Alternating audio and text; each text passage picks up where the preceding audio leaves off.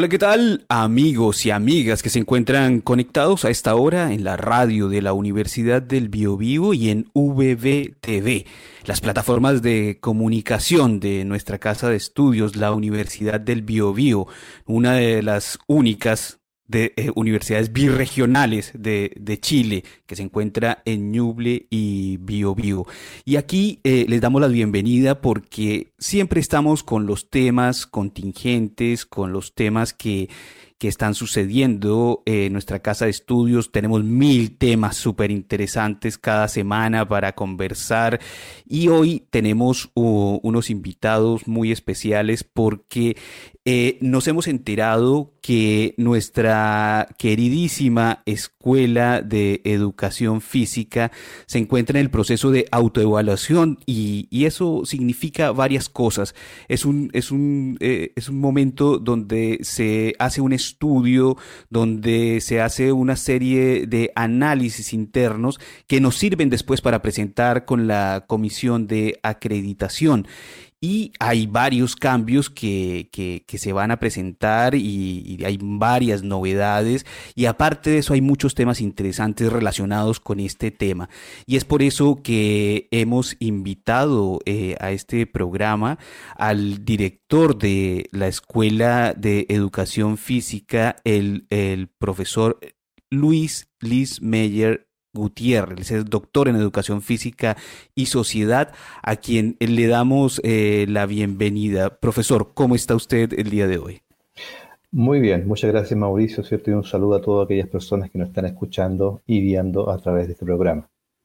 Sí, y, resulta que eh, también eh, el profesor Luis Luis Meyer ha querido invitar a uno de sus colegas porque también tiene un tema que vamos a dejarlo que él mismo lo explique porque es uno de los temas, un tema muy relevante, muy interesante que está empezando a aplicar la Universidad del Biobío dentro de su malla, su nueva malla curricular y es sobre la educación eh, en, discapacidad, pero yo sé que eso así no se, no se debe mencionar, por eso quisiera que él mismo eh, se presentara y nos contara sobre, sobre todo este, este nuevo método de educación y le damos la bienvenida al profesor Luis Felipe Castelli Campos. Eh, profesor, ¿cómo está el día de hoy? Muchas gracias, Mauricio. Profesor Lismayer, un gusto. Eh, Buen día, Felipe. Buenos dias e graças por la invitação e permitir esse espaço de conversação, né? E uma temática aí é, interessante, uma das temáticas interessantes dentro da educação física, né? E hoje também consideramos que uma das temáticas mais emergentes, né? Já que falar de inclusão, atividade física e deporte para pessoa com discapacidade né, está se tornando cada vez mais recorrente e aún mais a hora que cerramos a participação de Tóquio também, sim. Y ahí claro, Chile... y, exactamente, y, y, ahí tuvimos grandes eh, logros también, entonces por eso es un tema tan interesante que vamos a querer eh, desarrollar eh, más adelante. Antes, antes de seguir con la conversación, Luis Felipe, ¿tú de dónde eres? Para que vayamos eh, empezando con, con, los temas, pues, saliendo los temas personales y también conocernos, porque esa es la idea. Aquí este es un espacio donde nos estamos conociendo las, las personas que trabajamos en la universidad y también con los alumnos que también nos conozcan. Bien, Mauricio, yo quizás quien está nos escuchando ya percibió, ¿no? yo tengo ahí un, un, un, español un poco débil, sí, pero soy brasileño. ¿no? Llegué en la Universidad de Biu Biu é, em março de 2018 é, por, por um concurso e estamos trabalhando há três anos. Eu, em Brasil, tenho minha formação como professor de educação física, é, um magíster e doutorado em atividade física adaptada. É, e, e dissemos que o mundo é muito chico, né, porque um dos meus professores em Brasília, aí na Universidade de Campinas, de onde estudei, é, professor Jorge Pérez, né? incluso chileno, né? tivemos aí um professor chileno também durante nossa formação em Brasil, e, e, que também tivemos lá a oportunidade de muitos de nossos professores de la carreira, professor Lismayer também, né, professor Jaime Pacheco, em suas determinadas épocas também, é, tuvieron contacto con nuestra universidad. Y yo conocí la Universidad de Bibiu en 2012. Eu vengo de Brasil para um curso que hicieron em área de atividade física adaptada com professores brasileiros invitados. E eu, acompanhando a um dos professores, tive a oportunidade de conhecer a universidade. E aí, onde tivemos o primeiro contato com o professor Lismayer também, professor Jaime Pacheco, professor Samuel. E, e sem dúvida, é, essa conexão aí nos permitiu estar aqui hoje trabalhando junto com nossos colegas. Excelente. Eh, bueno, una gran incorporación, un, brasileño en la selección de, Chile. bueno, aquí, estamos de diferentes partes del mundo, ¿no? Esto, porque yo, yo soy colombiano. Entonces aquí hay, eh, hay, se ve la, diversidad que tenemos en la universidad y, también eso es importante reflejarlo. Profesor eh, Liz Meyer, eh, quisiera empezar con usted porque obviamente este, usted está liderando el proceso de acreditación de la carrera, está con este informe de autoevaluación. Cuéntenos cómo está esta situación, en qué están trabajando y cuáles son los avances que han tenido hasta el momento. Eh, bueno, mire, aquí es importante también recordar que la unidad de aseguramiento de la calidad que dirige doña Patricia Letelier es quien coordina todos los procesos de autoevaluación de las carreras de la universidad. Entonces nosotros ya fuimos invitados a un par de reuniones donde nos explican cuáles son los pasos a seguir con un cronograma que nos lleva hasta el próximo año. Eh, una autoevaluación obviamente tiene que ver con, como usted dijo hace un comienzo, revisar todo lo que implica el proceso de los últimos, desde la última acreditación, que nosotros la recibimos en 2018 y nos dio cuatro años. Entonces ahora tenemos que enviar toda esa autoevaluación, todo ese estudio, análisis para el próximo año, ya a la CNA. Eh, eso implica perfil de egreso, plan de estudio, malla curricular, eh, todo el sistema de infraestructura, todo aquello que ya fue evaluado previamente, como les decía, en la acreditación anterior. Eso implica que nosotros los profesores somos responsables de cada una de esas áreas, nos repartimos el trabajo y vamos a, trabajando juntos para entregar este informe cada cierto tiempo, ¿cierto?, a esta unidad de aseguramiento de la calidad que va supervisando que vayamos avanzando más o menos bien. Y ahí creo yo, ¿cierto?, que una de las cosas más importantes de este último tiempo es que el año pasado se aprobó la renovación curricular. Significa, ¿cierto?, que ese es un punto a favor que podemos tener frente a la CNA, porque precisamente se nos había indicado que ya llevábamos muchos años con un plan un poco antiguo. Ah, así que eh, eh, estamos tratando de implementar, porque empezó este año, ese plan nuevo empezó este año, lleva dos semestres recién. La asignatura que de actividad física adaptada se da en séptimo semestre, cuarto año. Pero como le digo, es un proceso bastante fino, significa levantar cada información que tiene que ver y especialmente la vinculación con el medio. ¿Y cuáles son esos desafíos que, se han planteado para, este año? Porque van a pasar de, de 4 a 5 o ya pasó. No, no, no, estamos en proceso. Están en proceso, ese es uno de los desafíos. Recibimos la última vez porque a la del 2000, que fue el 2013, esa nos dio cinco años, pero luego bajamos, bajamos un año y fue precisamente, ¿cierto?, por lo que le estoy comentando, una de las debilidades era que la malla un poco antigua y eh, la vinculación con el medio, que son los desafíos que tenemos ahora. Incrementar la vinculación bidireccional. La malla nueva ya está implementada, no habría problemas por ese lado, pero aún así todavía nos quedan semestres de la malla anterior, estudiantes que están todavía con el proceso. Entonces la carrera en este momento está trabajando con dos planes. Plan por objetivos, como se dice, y plan por competencias, que son los elementos nuevos que han ingresado a la educación superior. Y estamos trabajando, de hecho estamos en un proyecto junto con la carrera de fonoaudiología y de psicología, bueno, cada uno en su área obviamente, en un proyecto de desarrollo regional bastante grande, que nos permite crear programas de vinculación con el medio. ¿ya? Y ahí el profesor Castelli también ya tiene bastantes contactos, tareas que se van a realizar eh, por nuestra cuenta tenemos eh, la unidad de prácticas que dirige la señora Juanita Castro y que ha hecho convenios con más de 70 colegios. Entonces estamos trabajando a full, eh, pero muy apoyados por todas las unidades correspondientes, sobre todo de la Facultad de Educación. Perfecto. Y una, y una de esas eh, novedades de esta nueva malla curricular es la asignatura que dicta el profesor Luis Felipe.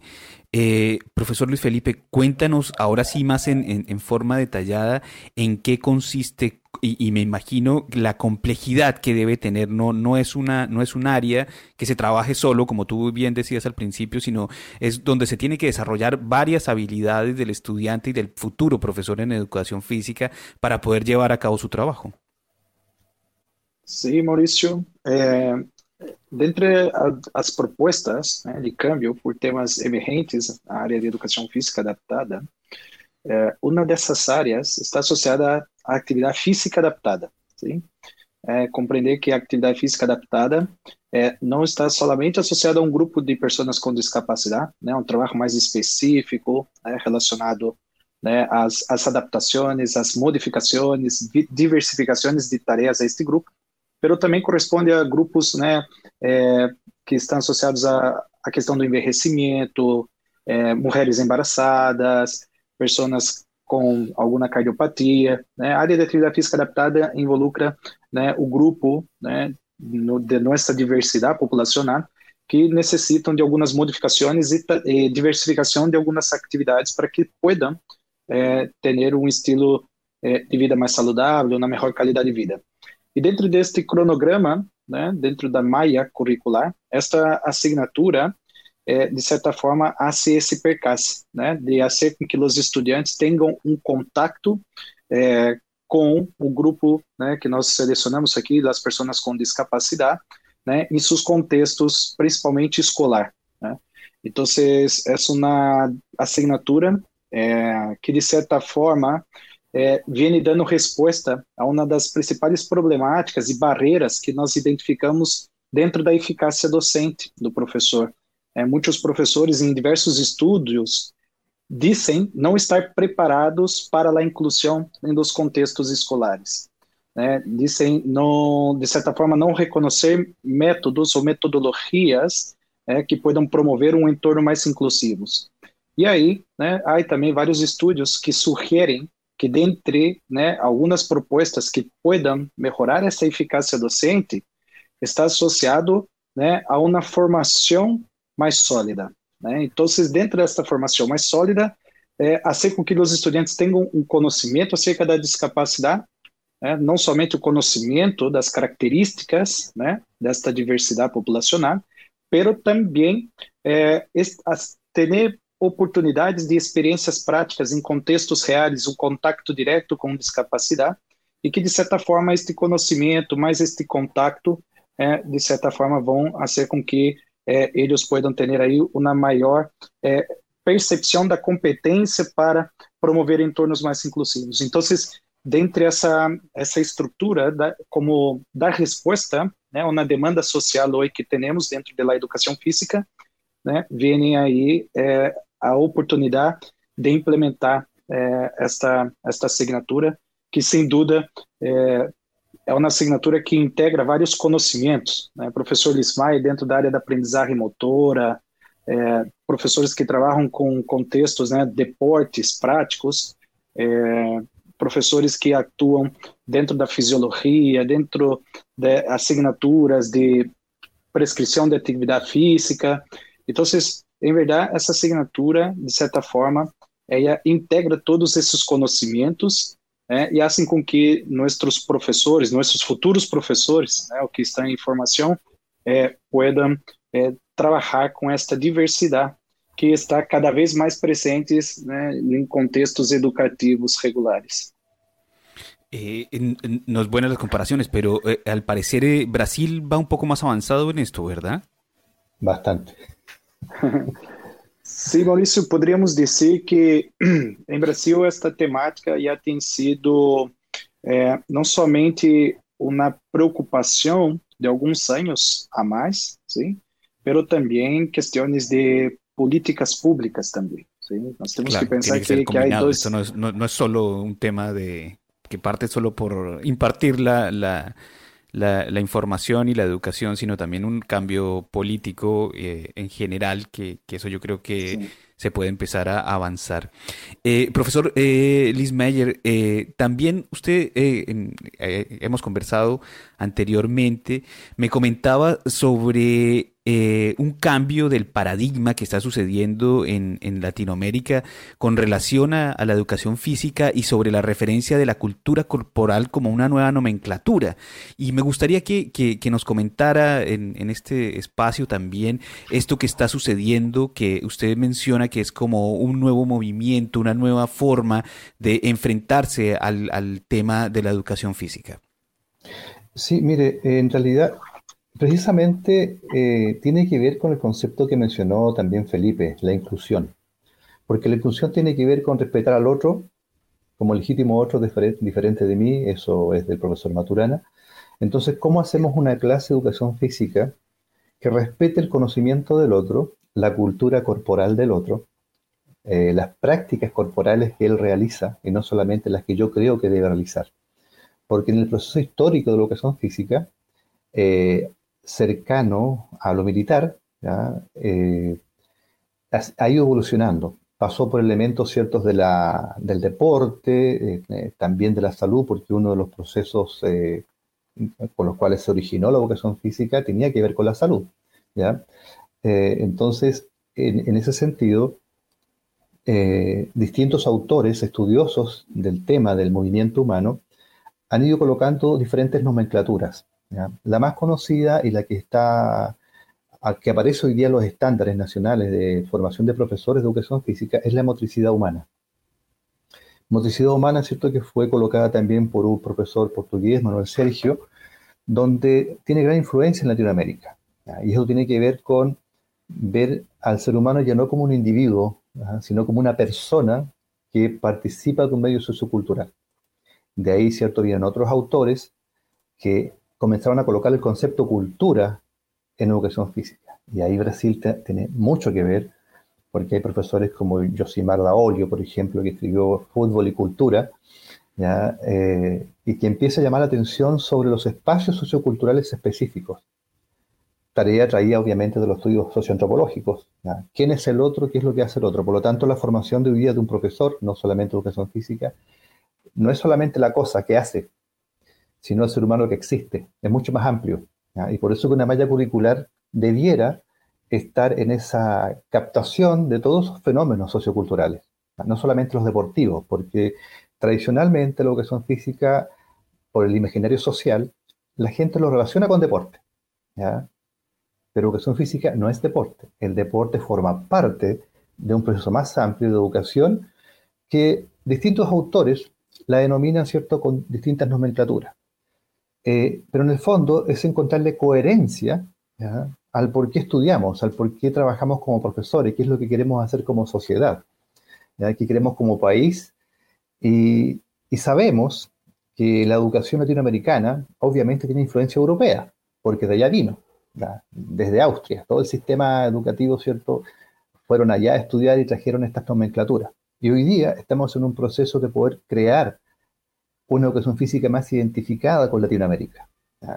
Chile, por ejemplo, es un país extenso donde el norte es muy distinto al sur, en sus manifestaciones culturales, en la forma de vivir el ambiente.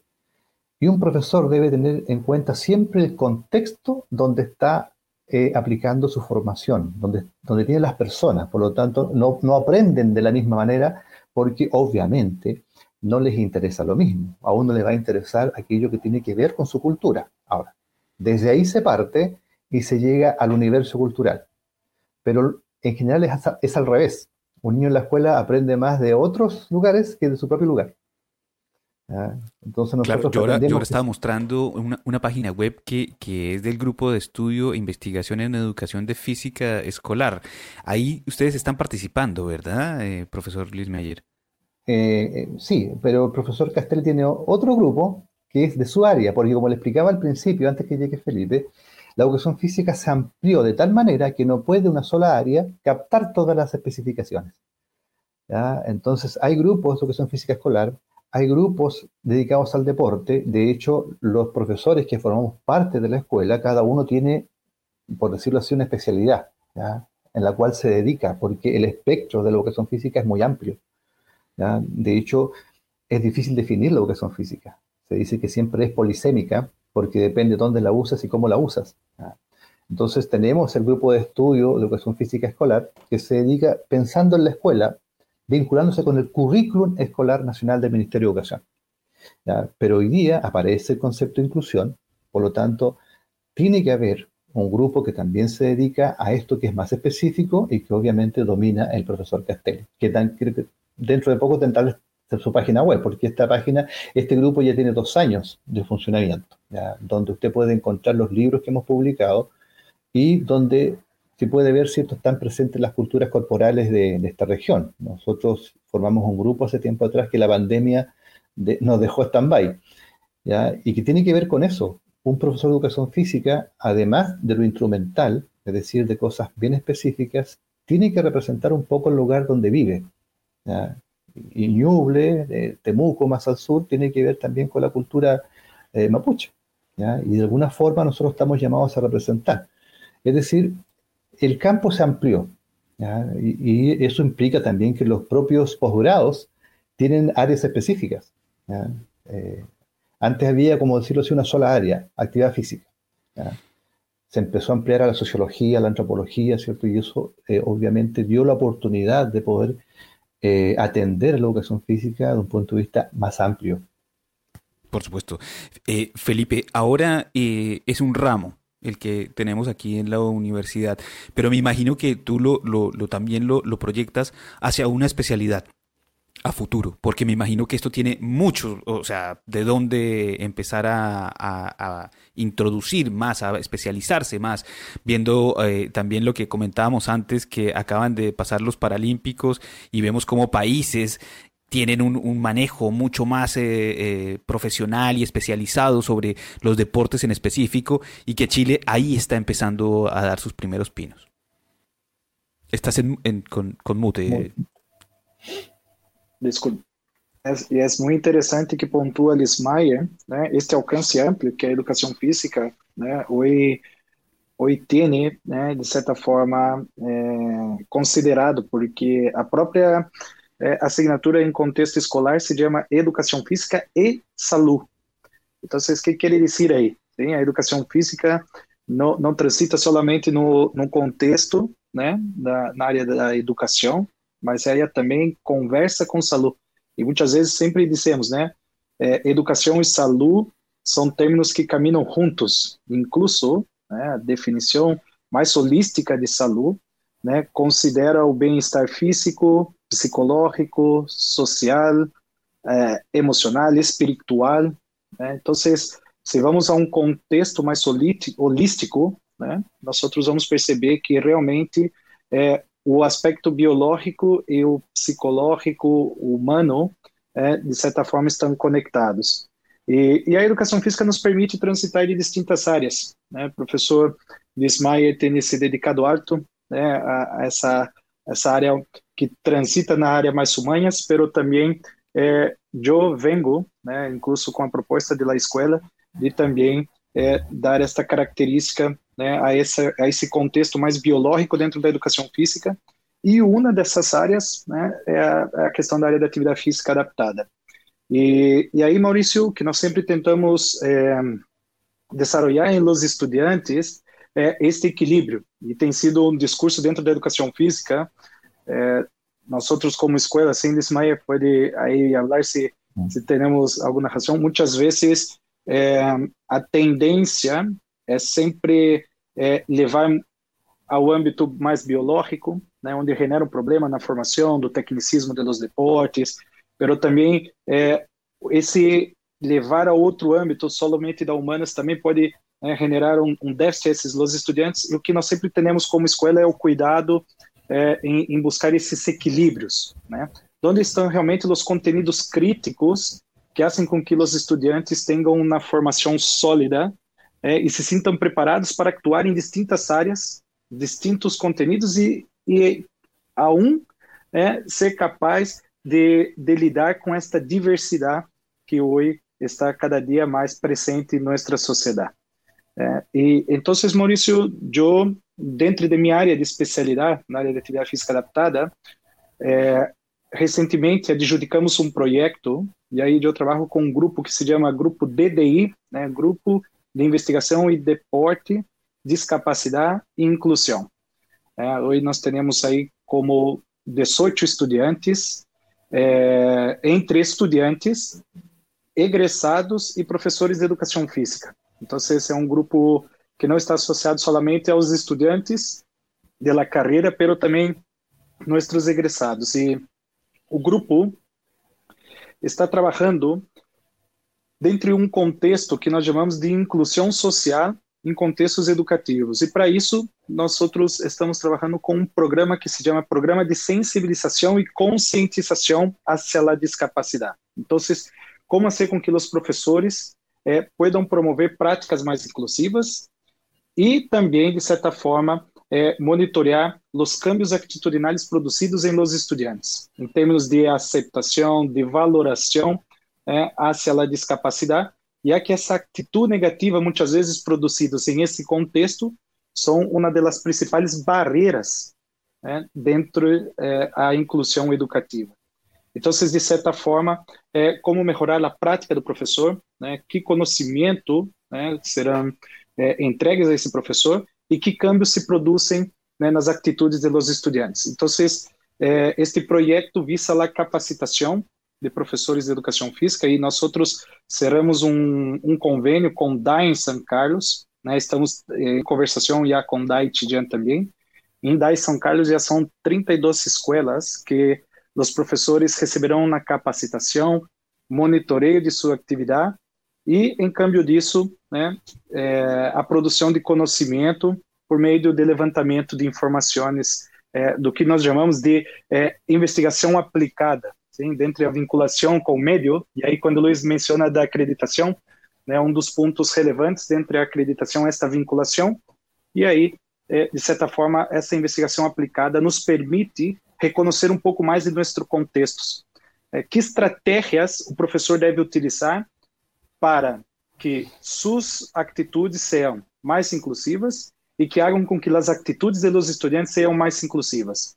E aí nós temos basicamente quatro técnicas dentro dessa característica, que é a informação da discapacidade, o contato indireto, é, o contato direto com, com as pessoas com discapacidade e simulações. Então, como produzir todas essas técnicas para que os estudantes possam é, não somente conhecer ou ter uma experiência com discapacidade, que falamos que são aí os dois primeiros níveis de conscientização, pero chegar a um terceiro nível de conscientização, que é o avogar, é que as pessoas passem a ser empáticas e não simpáticas da discapacidade, e essa empatia faz com que realmente tenhamos justiça social. Imagina chegar na escola e, e, o professor disse vamos realizar determinado juego e os estudantes é, comentem ao professor professor, pero este juego é, nosso companheiro não pode jogar porque está em silla de ruedas. Temos que adaptar o juego para que ele pueda participar. Imagina, é, quando falamos de inclusão, Maurício. Não, sim, isso, a inclusão está maravilloso. O sea, yo, creo que el, profesor Liz Meyer debe estar eh, muy contento con todo lo que está sucediendo porque tiene muchas novedades que presentarle a la Comisión Nacional de, Acreditación. Eh, tú lo adelantabas, eh, profesor Liz Meyer, que estás vinculándote con diferentes áreas de la, de la universidad porque escuchándolos veo que hay muchas aristas que, que podemos hacer una, un gran trabajo mancomunado en la universidad. Está la Escuela de Psicología, está la FAXA, las Ciencias de la Salud, ¿Cómo has manejado ese tema de la integración de la educación física dentro de la universidad para lograr algún resultado eh, beneficioso para todos? Como te comenté, en realidad es un, sueño que, hemos conversado con algunos colegas. No, no, hay nada concreto todavía. ¿Cómo hacer cierto que las distintas profesiones eh, se formen en algún momento juntos? Eh, estudios generales hace algo más o menos similar. digamos, hay asignaturas integrales donde los estudiantes de distintas carreras van y participan de esa formación. Pero eh, la idea que puede estar rondando es cómo generar una, no una malla curricular, sino disciplinas que, eh, por ejemplo, la misma inclusión sea eh, tratada desde distintas profesiones trabajando juntos, más o menos como lo hacemos nosotros en, chiquitito. ¿Cómo trabajamos juntos entendiendo que uno de, eh, de los objetos por los cuales las personas están en la universidad son los dominios conceptuales. ¿Qué vamos a entender por? ¿Ah? Como te, explicaba al principio, todavía hay personas que piensan que la educación es solo un problema de los profesores. La educación es un problema de la sociedad.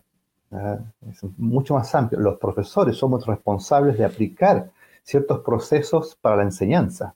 ¿Ah? Pero a veces, igual que el asunto de la salud, se le achaca todo al profesor de educación física. Somos los responsables del sedentarismo y la obesidad. Y resulta que ese es un problema pandémico del país, es un problema social, no lo puede solucionar una disciplina. Menos con la cantidad de horas que tenemos eh, como práctica dentro de la escuela, donde lo que te va quedando para poder eh, estimular un poco más es el extraescolar. Pero el extraescolar es un trabajo voluntario del estudiante donde va a distintas áreas. Entonces, claro, yo pienso, ¿cierto?, que eh, las problemáticas sociales eh, debieran tratarse en una interdisciplina, porque precisamente, fíjate, una de las cosas que está solicitando el Ministerio de Educación a los profesores en las escuelas es trabajar interdisciplinarmente. El profesor de ciencias se junta con el profesor de letras, el profesor de educación física, en pro de un proyecto de esa escuela. Pero resulta que la formación de la universidad es separada profesor de educación física por un lado, profesor de inglés por allá. Entonces estamos tratando de buscar la forma de dialogar. Ahora, hay muchas eh, unidades de la universidad que nos apoyan en estos procesos. La acreditación no la consigue una carrera sola, es como te contaba, la unidad de aseguramiento de la calidad es una, la unidad de prácticas de la facultad, las mismas vicerrectoría académica, vicerrectoría económica, ¿cierto? Que nos apoya con las cosas que hay que comprar, porque también la infraestructura tiene que ver entre paréntesis, educación física, perdón, actividad física adaptada eh, tiene sus costos. los, implementos que se utilizan, sobre todo si son de calidad, tienen su precio.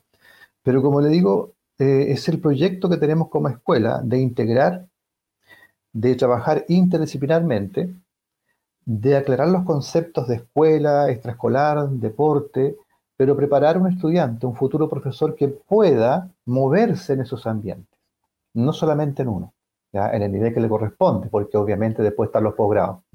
El pregrado prepara para estos ambientes sociales en el cual cada vez que se enfrenta a una situación eh, debiera salir medianamente, ¿cierto? O felizmente adelante con ese problema que se le presenta. Generalmente uno llega a una escuela o llega a un lugar y la persona que lo va a contratar le pregunta, aquí nos hace falta un profesor con esta especialidad o con esta mirada. Y, nuestro estudiante debe estar preparado para decir, ni un problema, yo puedo atender eso. Y eso lo hace una malla curricular que transite por diferentes áreas en un nivel medio. Porque cuando uno ya quiere profundizar, ahí tiene que ir a un posgrado. Sí, por supuesto. Eh, yo o sea, les quiero agradecer el tiempo que nos han dispuesto. Se nos pasó volando. Hay muchísimos temas, tenemos muchos temas involucrados. Tú lo habías eh, adelantado, eh, Luis, que cada tema que íbamos a tocar era casi como para un programa. Y yo creo que sí, yo creo que lo del profesor eh, Castelli nos podríamos programarnos para hacer un programa más adelante porque hay mucho temas que se deberían tratar, porque hay leyes que están tratando de implementar eh, que las instituciones públicas estén diseñadas para personas con discapacidad, pero también e, e, está el punto de cómo es que lo vamos a enfrentar. O sea, un colegio mm. puede tener toda la disposición para una persona en silla de ruedas, pero los profesores no están capacitados para, para, para llegar a cómo afrontar esa situación. Entonces creo que, va a ser bien interesante que más eh, podríamos eh, más adelante armar un, programa, también con el programa de PhD ¿ah? de la universidad, porque también tenemos un programa mm. de PhD que me imagino que lo deben conocer, que por ahí podríamos hacer algo muy interesante. Así que los voy a dejar invitados para más adelante. Luis, ¿tú querías hacer una reflexión final antes de terminar el programa? Yo no, no, quiero dejar pasar, ya que estamos hablando, ¿cierto?, de especificidades, de eh, lo político que está ocurriendo hoy en el país, que tiene que ver con el género. Eh, la educación física tradicionalmente está ligada un poco más a lo masculino, Tú lo puedes ver en los deportes y al, otro sector femenino, ¿cierto? Le ha costado ingresar, pero está ingresando de a poco. Ya hay fútbol femenino a nivel internacional y la escuela de educación física no puede estar ajeno. Y yo le digo a los muchachos hoy día, cuando estés haciendo clases, vas a enfrentar géneros diferentes en tu clase y tú no puedes discriminar. La formación que tiene que ver con no discriminar es compleja. Es compleja porque estamos también habituados a una cultura patriarcal. Y ese es un tema que podríamos estar también una hora, cómo la educación física debiera y, modificar. Y nos toca invitar a Fancy, eh, a Fancy Castro, nuestra directora de Género y Equidad. Es, que todos estamos en, eso, ¿no? O sea, es increíble cómo la universidad está haciendo un cambio y la sociedad, pero sigue... Es que es, altamente relevante porque resulta que tiene que ver con violencia. ¿Ya? Tiene que ver con justicia. Entonces uno no puede estar ajeno como educador a problemas que son atingentes y complejos. Entonces, ¿cómo formamos actualmente a, una juventud que se va a ver enfrentado o ya se está viendo enfrentado a resolver problemas que antes nosotros nos parecían que no tenían importancia? Era común el chiste que hoy día es de mal agrado, que es obvio que lo que a mí me hace gracia, al otro. Y fíjate que cuando tú vas a una clase de educación física todavía hay colegios que separan damas y varones. Los separan. Y después nos, nos, quejamos de que no se llevan bien. Pero ¿cómo? Si en el proceso en que tienen que conocerse los separan.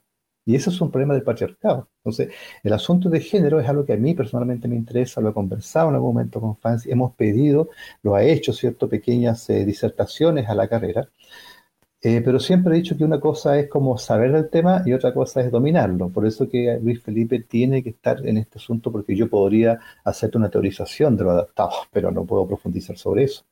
¿ya? Puedo hacer una teorización sobre género, pero no puedo profundizar sobre eso. Lo que sí creo es que cada profesor debiera estar por lo menos interesado en las temáticas que están en este momento confluyendo en toda Latinoamérica, y si no es en, el planeta, porque incluso el medio ambiente nos está influyendo. Luis, ¿cuál es el porcentaje de mujeres y hombres eh, dentro de la escuela de, educación física? ¿La tienes? sí, bastante grande. Teníamos, por ejemplo, entraron ocho damas y 25 varones. Ah, sí, entonces sí, en realidad hay un, todavía existe exactamente. un paradigma. Y, eso, fíjate, tiene que ver también con que todavía existe afuera el imaginario que para estudiar la carrera el cuerpo es importante. Y eso es muy antiguo. Eso, eso, quiero, eso sí quisiera decirle a la comunidad que eso ya no es relevante. No, tú no entras a formarte como deportista ni como atleta. No, vienes a buscar un conocimiento para resolver un problema social.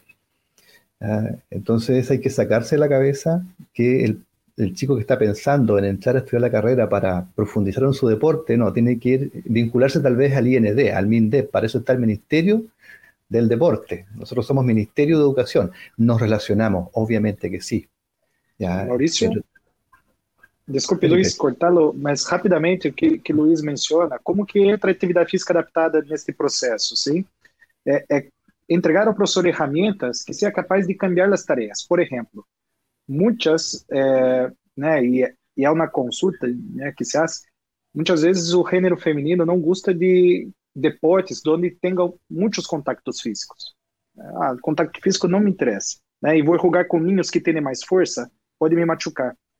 E aí, por exemplo, um conteúdo como futebol, baloncesto, podem ser tratados como um conteúdo altamente masculinizados ou feminizados e tem que separá-lo, professor. Pero a ideia da inclusão, não somente na discapacidade, mas na questão da perspectiva de gênero, é que modificações de regras o professor hace deste deporte, porque o deporte não é fim, é meio para ensinar algo, né? esse conteúdo tem que ter um significado, que adaptações, que modificações lo hace nesta prática para que as linhas puedan jugar fútbol, puedan jugar baloncesto, porque o problema não é deporte, não é o conteúdo, é como manipulamos este conteúdo. Porque elas não têm que gostar de futebol, mas elas têm que gostar mais que futebol, compreender que isso é, e aí professor Juan Batista Freire, né, habla uhum. dessa teoria, que é gostar mais que o deporte, porque estar participando, estar fisicamente ativo, vai fazer com que ela tenha uma vida adulta mais ativa, interessada, né, em prática de atividade física e melhorar sua condição de saúde. Então, é, de certa forma, como esse professor adapta, modifica, é, diversifica essas tarefas dentro da educação física para que o gênero, a discapacidade, pessoas com cardiopatias, ninhos com obesidade, né, que todos possam jogar. Que roles vamos ocupar? Então, há modelos né, curriculares, pedagógicos, deporte educativo, vários roles que se pode ocupar. Então, de certa forma, aí é o professor deixar o tecnicismo né, de botear o balão e o técnico para ser, né, pasar o balón no, por sí. O sea, no es esa a función de educación física. Sí, no, pero, pero miren, yo lo, los felicito porque también eh, eh, nos da alegría saber que nuestra Escuela de Educación Física está preocupada por estos temas y está haciendo avances en estos conceptos y los está tratando de trabajar para el beneficio de nuestros estudiantes. El tema de la inclusión, el tema de la equidad de género son fundamentales, como dice el profesor Lynn Meyer, y, yo los quiero felicitar. Y vamos a tener que hacer más programas eh, a, futuro. Eh, hay mucho tema por hablar, pero eh, por lo pronto nos toca cortar, podríamos quedarnos aquí mucho más tiempo, pero es en los tiempos en los medios es, eh, tienen que ser un poco acotados. Entonces, eh, profesor, ¿quiere cerrar con algo? Sí, quiero cerrar con eh, agradecer a nuestra escuela, agradecer a Samuel Pérez, a Jimena Díaz, a Mónica Fernández que llegó a ayudarnos, a Camila, a Jorge Parra, todos los profesores somos poquitos, ¿ah? pero estamos haciendo fuerza. Y junto con eso, a la unidad de aseguramiento de la calidad de la educación, ¿cierto? De la universidad, Patricia Letelier, Oscar Jerez, que nos está apoyando directamente con el plan de mejoramiento, a señora Juanita Castro por las prácticas pedagógicas y profesionales y a nuestra facultad, obviamente. Así que muchas gracias a ti también, Mauricio, por esta oportunidad. No, a ti. Y a Luis Felipe, muchas gracias también por venir aquí al programa. Gracias, Mauricio. Gracias, muchas gracias. Gracias, Luis, por compartir este espacio con ustedes. Ahí nos van a quedar pendientes algunos temas, pero van a estar aquí en la radio y a todos ustedes los dejamos invitados para que sigan conectados con nuestra radio de la Universidad del Bio, Bio para que se enteren de todo esto que está sucediendo y todos estos temas que manejamos aquí eh, tan interesantes en nuestra universidad y que a veces pasan desapercibidos y que no los conocemos porque todos estamos metidos en, nuestros, en nuestras áreas y de pronto hace falta que los compartamos. Por eso queremos que, que nos ayuden también a compartir en nuestras redes sociales, que cuando vean este programa también lo compartan para que más personas se enteren de todo lo que está sucediendo y todo lo que estamos trabajando aquí en la Universidad del Bio, Bio. Así que muchísimas gracias y los dejo invitados a una próxima edición de entrevistas en VB. Muchas gracias y chao, chao. Chao, gracias a ustedes, que estén bien. Chao, Felipe. Gracias a todos. Chao, chao, chao, Luis, chao, Mauricio.